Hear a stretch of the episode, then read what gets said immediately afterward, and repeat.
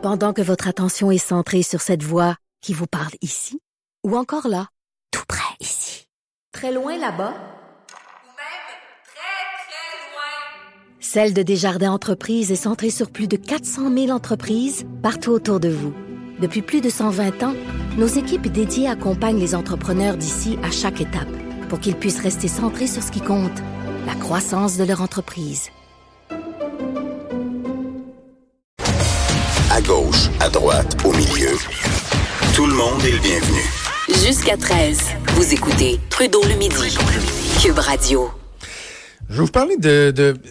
C'est une nouvelle qui est anecdotique, mais qui en même temps, je trouve, en dit long, là, des fois, sur certains travers de, de, de notre société.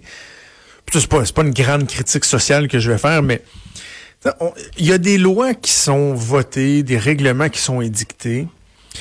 Et des fois, bon, on se dit, OK, il y a le, cadre de, cadre de la loi et il y a l'application de la loi. Et on aimerait ça, des fois, que les gens qui sont responsables d'appliquer la loi soient capables de faire preuve de gros bon sens. Dans certains cas, on leur donne carrément pas cette latitude-là.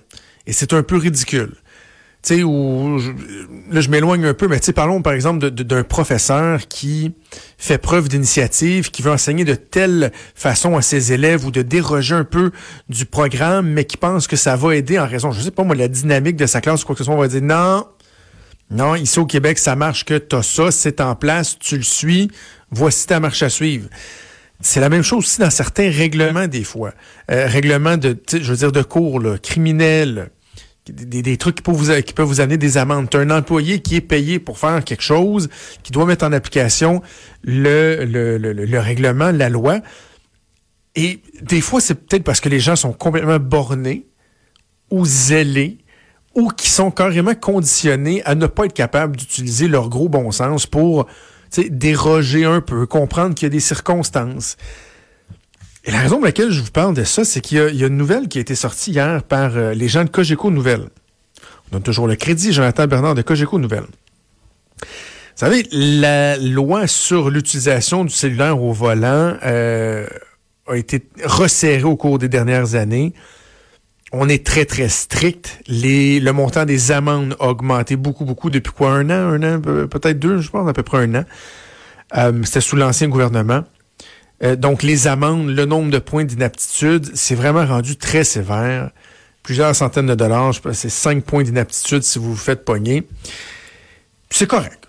C'est correct. Moi, je, dois avouer que des fois, je, je dois faire attention. Quand je fais des lumières, par exemple, quand je suis complètement arrêté à une lumière, je vais avoir des fois eh, tendance à juste acheter un petit coup d'œil, j'ai-tu manqué de quoi de gros? Mais en conduisant alors qu'il fut une époque euh, où euh, à l'époque des BlackBerry là, tu sais où moi j'étais en politique puis on avait des BlackBerry, j'avais mon doigté là puis tu sais je faisais beaucoup de Québec-Montréal, j'avais deux mains sur le volant avec le BlackBerry en haut, puis je pouvais répondre à peu près à 25 messages en roulant. Ça, je fais plus ça. Je fais plus ça vraiment. Je, me suis sensibilisé à l'importance, au danger que ça pouvait représenter. C'était pas la même chose avant. On n'était pas conscient de ça. Il n'y avait pas de statistiques, etc. Donc, on a resserré les lois. Mais là, vous avez une dame qui s'en va au Tim Horton, elle est à val Elle est au service à l'auto. Puis, tu sais, c'est les services à l'auto où tu as deux voies pour accélérer le service. Tu en alternance. Là, il y en a un à gauche, l'autre à droite. Vous commandez. Puis bon, après ça, vous vous suivez à la queue leu pour aller payer puis chercher votre commande. La madame, elle commande son café. Et là, entre la petite borne où elle commande son café et la fenêtre, comme on nous demande, souvent même c'est écrit, merci de préparer votre argent pour essayer que le processus soit fluide. Elle, comme c'est le cas avec bien des gens, paye avec PayPass, avec son application de carte de crédit sur son téléphone. qui est rendu une façon courante de payer. Pendant qu'elle roule, j'imagine, un gros 1 km heure écart, sort son téléphone puis ouvre son application de carte de crédit pour être capable de payer. Mais là, en parallèle, il y a un champ de police. Tu sais, elle, vient, elle, de payer, elle, vient de commander, elle sort son téléphone. Puis la voiture, le, policier, dit euh, Attendez-nous, euh, après avoir payé, là, pris votre café, attendez-nous, on a affaire à vous. Le policier va voir la madame, puis dit Vous aviez votre cellulaire en main, au volant. Ils ont donné une étiquette de 486 pièces puis 5 points de démérite. 5 points d'inaptitude. La madame a dit au policier, ben voyons, regardez, je vais vous le montrer, mon application est ouverte, c'était pour payer. Le policier, il a dit, t'as rien qu'à contester. Euh, C'était pas, c'était pas d'accord, t'as rien qu'à contester. Mais c'est donc bien moron. Donc, je, le dis, il y a des fois qu'on ne donne pas assez de latitude pour euh, être flexible dans l'application des lois. Mais il y a d'autres fois où on a affaire à des gens qui sont juste morons. Est-ce qu'ils sont morons parce que justement, on leur dit tellement qu'ils doivent appliquer la loi telle qu'elle puis pas sortir du cadre? Voyons, tu as une madame qui est au service au volant, qui sort son sel pour payer avec sa carte de crédit. Tu t'en vas lui donner un ticket de 486 pièces, quasiment 500 pièces, 5 points d'inaptitude. Elle va devoir payer pour ravoir ces points d'inaptitude-là au bout de quoi, c'est un an ou deux ans, quand ils vont, ils vont lui redonner, faut que tu payes une pénalité si on veut pour les ravoir. Là, il va contester. Je comprends bien qu'elle va contester. Là, c'est pas 150 pièces, c'est 500 pièces. Elle va contester, va aller devant la cour. Là, il va avoir un juge.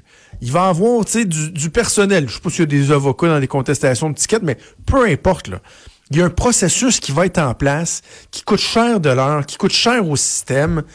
Et là, finalement, si la, la Cour dit oh, non, non, non, non, vous étiez vraiment en infraction, elle va payer ça plus une pénalité. Sinon, on va le- la rembourser. Les frais d'administration. Parce qu'il y a un policier qui n'a pas été assez brillant pour utiliser sa jugeote puis de se dire Ouais, je comprends, là, mais la madame n'est pas en train. euh, elle n'est pas à 120 en train de checker son Facebook, là. Elle n'est pas en train de tourner un coin de rue ou d'embarquer sur une autoroute en faisant un statut Twitter. On n'est pas là, là. Pas en train de prendre un courriel ou de parler au téléphone. Voyons, elle sort pour payer entre, entre la borne et la fenêtre du guichet. Come on! C'est assez niaiseux petit peu de bon sens. Il me semble que ça ferait, ça ferait un peu de bien. Je, vais terminer en vous parlant du tramway de Québec. Euh, et comme je le fais souvent en parlant de ce dossier-là, c'est pas que c'est un dossier local. Il y a un intérêt national parce que ça met en lumière les tensions entre le gouvernement fédéral et le gouvernement provincial. Je vous rappelle, un projet de 3 milliards. Le gouvernement du Québec a dit, nous, on met 1,8 milliard. Il reste 1,2 milliard à mettre pour le gouvernement fédéral. Il y a un 400 millions qui est identifié dans un programme de transport en commun. Et là, le 800 millions manquant, on s'entend pas sur où on va le prendre, dans quel programme. Là, ça, ça, ça fait des mois déjà que cette chicane-là dure. Le premier ministre du Québec, ce matin, devant l'Union des municipalités du Québec, a dit le 500 millions là, de plus que le fédéral a ajouté dans son budget via la taxe sur l'essence en disant ben, ça servira pour le tramway de Québec. On vous confirme que ce sera pas le cas. Ça va servir pour des projets des municipalités. Et même pire, alors que le gouvernement au début disait, le, le programme sur le transport en commun, revoyez la répartition qui est inéquitable et qui met plus d'argent à Montréal qu'aux autres villes, faisant en sorte que juste 400 millions disponibles. Revoyez la répartition et on pourra prendre le 1,2 milliard au complet dans ce programme-là. Mais là, ça venait pénaliser Montréal. Pourtant, c'est ce que le gouvernement du Québec demandait au début, mais finalement, euh, François Legault a dit non, non, on pénalisera pas Montréal. Donc, il demande au gouvernement fédéral de trouver un 800 millions ailleurs, d'en rajouter. Et pour la première fois, le premier ministre Legault a dit, ben, on est en train d'établir, de regarder un scénario, un plan B, parce que à défaut de quoi, on va demander à la Ville de Québec de revoir son projet. Ben, imaginez, si vous amputez un projet de 3 millions, de 800 millions, en termes d'amplitude du projet, le tracé, etc., il va y avoir des changements majeurs, majeurs, et la pression qui va être sur le gouvernement fédéral, alors qu'on est en campagne électorale, c'est comme si on était commencé, mais qu'il y aura une élection euh, dans quelques mois à peine. Donc, un élément nouveau dans ce dossier-là qui démontre vraiment, vraiment que rien n'est au beau fixe entre le gouvernement fédéral et le gouvernement provincial. C'est déjà tout pour nous. Merci à Joanie, à Véronique et à Hugo pour euh, l'aide pour euh, la production de cette émission. C'est Antoine Robitaille qui s'en vient avec là-haut sur la colline et moi, je vous donne rendez-vous demain midi. Ciao!